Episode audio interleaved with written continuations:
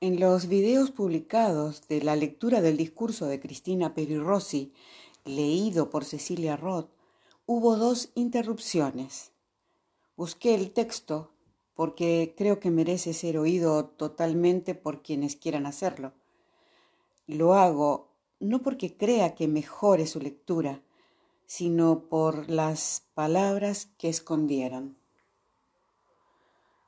Nací en Montevideo, Uruguay, en el año 1941, es decir, cuando desgraciadamente Europa estaba en plena guerra mundial.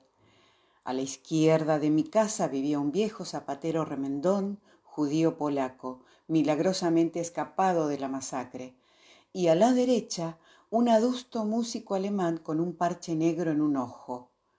Cuando le pregunté a mi madre, maestra de escuela obligatoria, laica, gratuita y mixta, por qué el judío y el alemán no se saludaban, me respondió, en Europa se habrían matado. Mi padre, nacido en el campo, que había emigrado a la capital seducido por lo que el tango llama las luces del centro, me dijo algo muy sencillo.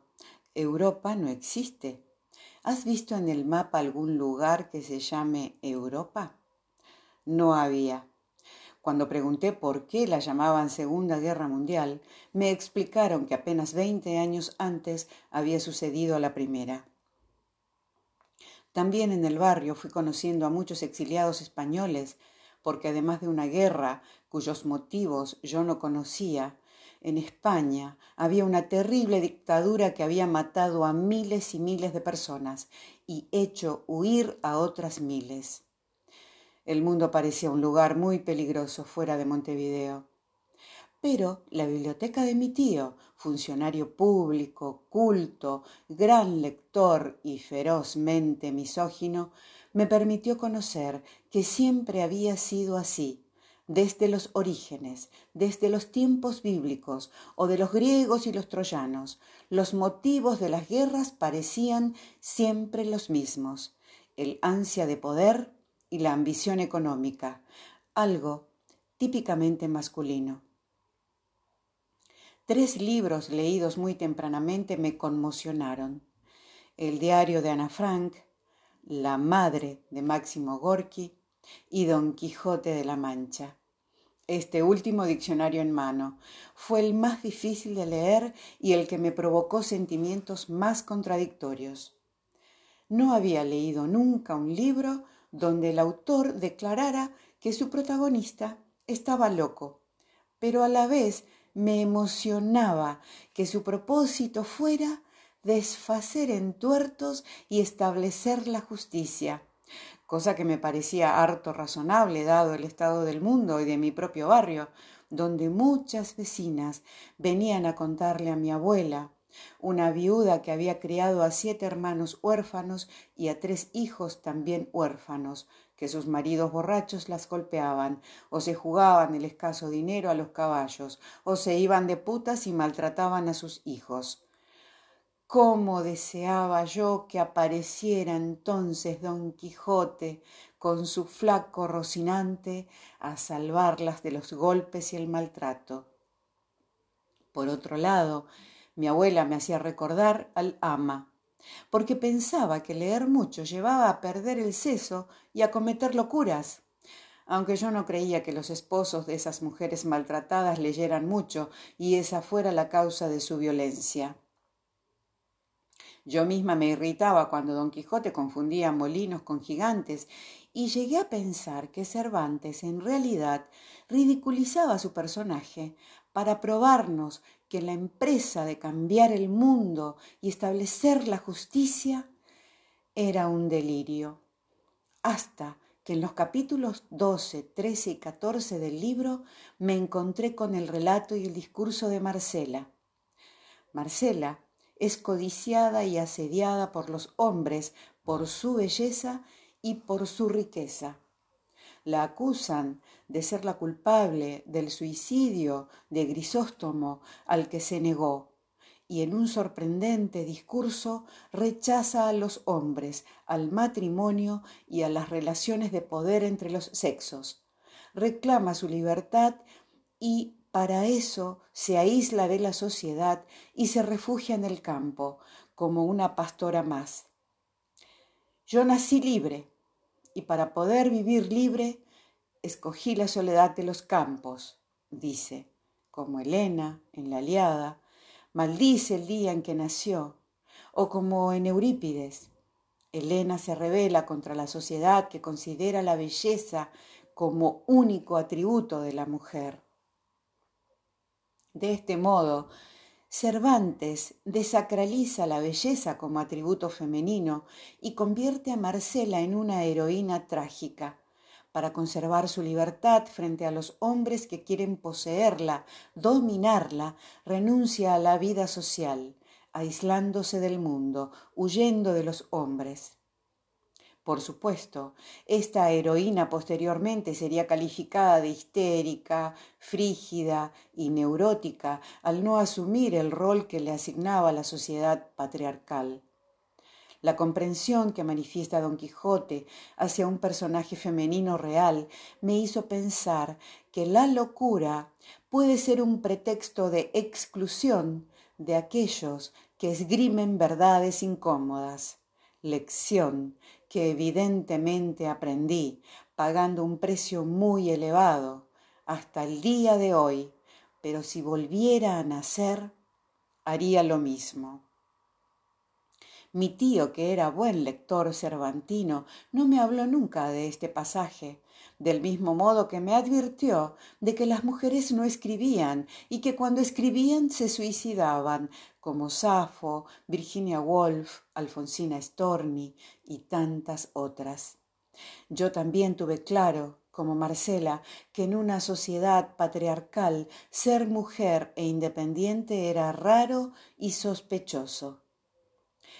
Cuando el jurado al que agradezco el honor de este premio enumera los motivos por los cuales me lo ha concedido, habla de una firme y completa vocación literaria pero también reconoce una lucha por los valores humanos tantas veces vulnerados por el poder político o cívico-militar.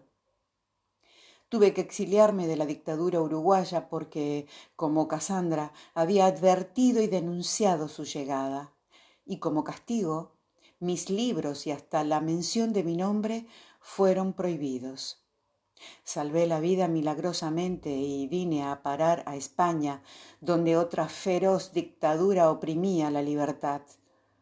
Convertí la resistencia en literatura, como hicieron tantos exiliados españoles, y en lugar de renunciar a la sociedad, como Marcela, desde mis libros, desde mi vida, he intentado, como doña Quijota, desfacer en tuertos y luchar por la libertad y la justicia aunque no de manera panfletaria o realista, sino alegórica e imaginativa.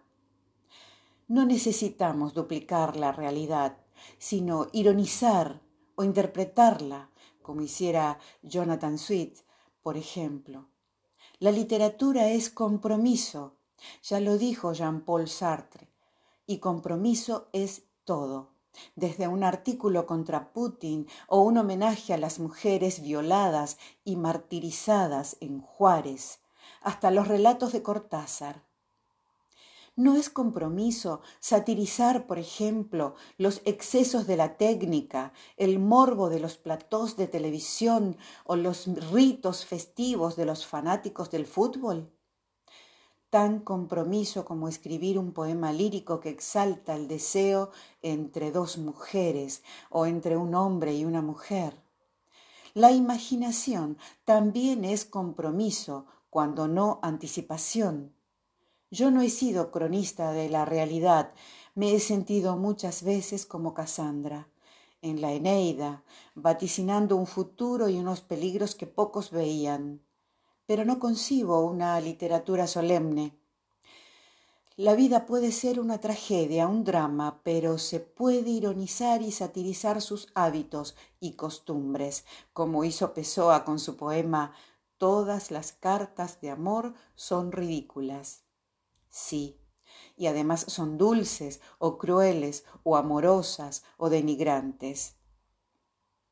El siglo XX empezó casi con una guerra mundial y terminó con otra local, la de los Balcanes, e hizo escribir a Paul Valery una definición clarividente.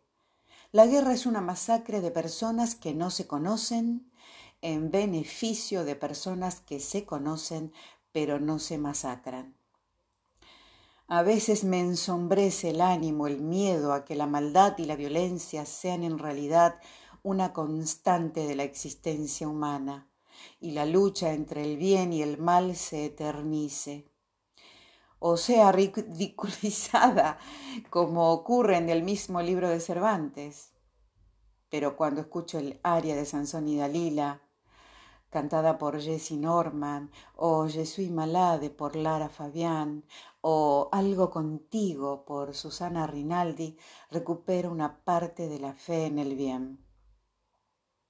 Mientras algunos se dedican fanáticamente a hacerse ricos y a dominar las fuentes del poder, otros nos dedicamos a expresar las emociones y fantasías, los sueños y los deseos de los seres humanos.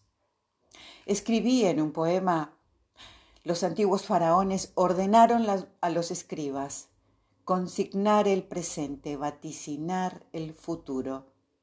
Creo que ese sigue siendo el compromiso del escritor, sin ninguna solemnidad y con sueldo escaso.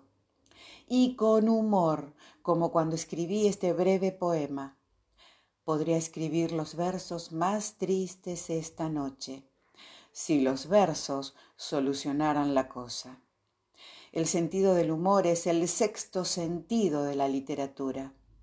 Podría escribir los versos más agradecidos esta noche y cumpliría con mi obligación de escriba, aunque los versos no salvarían a los que mueren por las bombas y los misiles en la culta Europa. Leyendo libros, ya sean de Luis Cernuda o de César Vallejo, confirmé lo que me decía mi madre.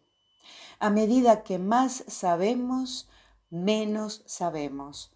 Por eso la virtud cardinal es la humildad.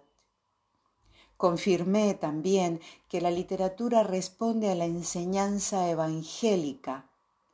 Hablo en parábolas para que los que quieran entender entiendan. Yo también escribo en parábolas, como escribí en un poema. Las palabras son espectros, piedras abracadabras, que saltan los sellos de la memoria antigua, y los poetas celebran la fiesta del lenguaje bajo el peso de la invocación. Los poetas inflaman las hogueras que iluminan los rostros eternos de los viejos ídolos. Cuando los sellos saltan, el hombre descubre la huella de sus antepasados. El futuro es la sombra del pasado en los rojos rescoldos de un fuego venido de lejos, no se sabe de dónde.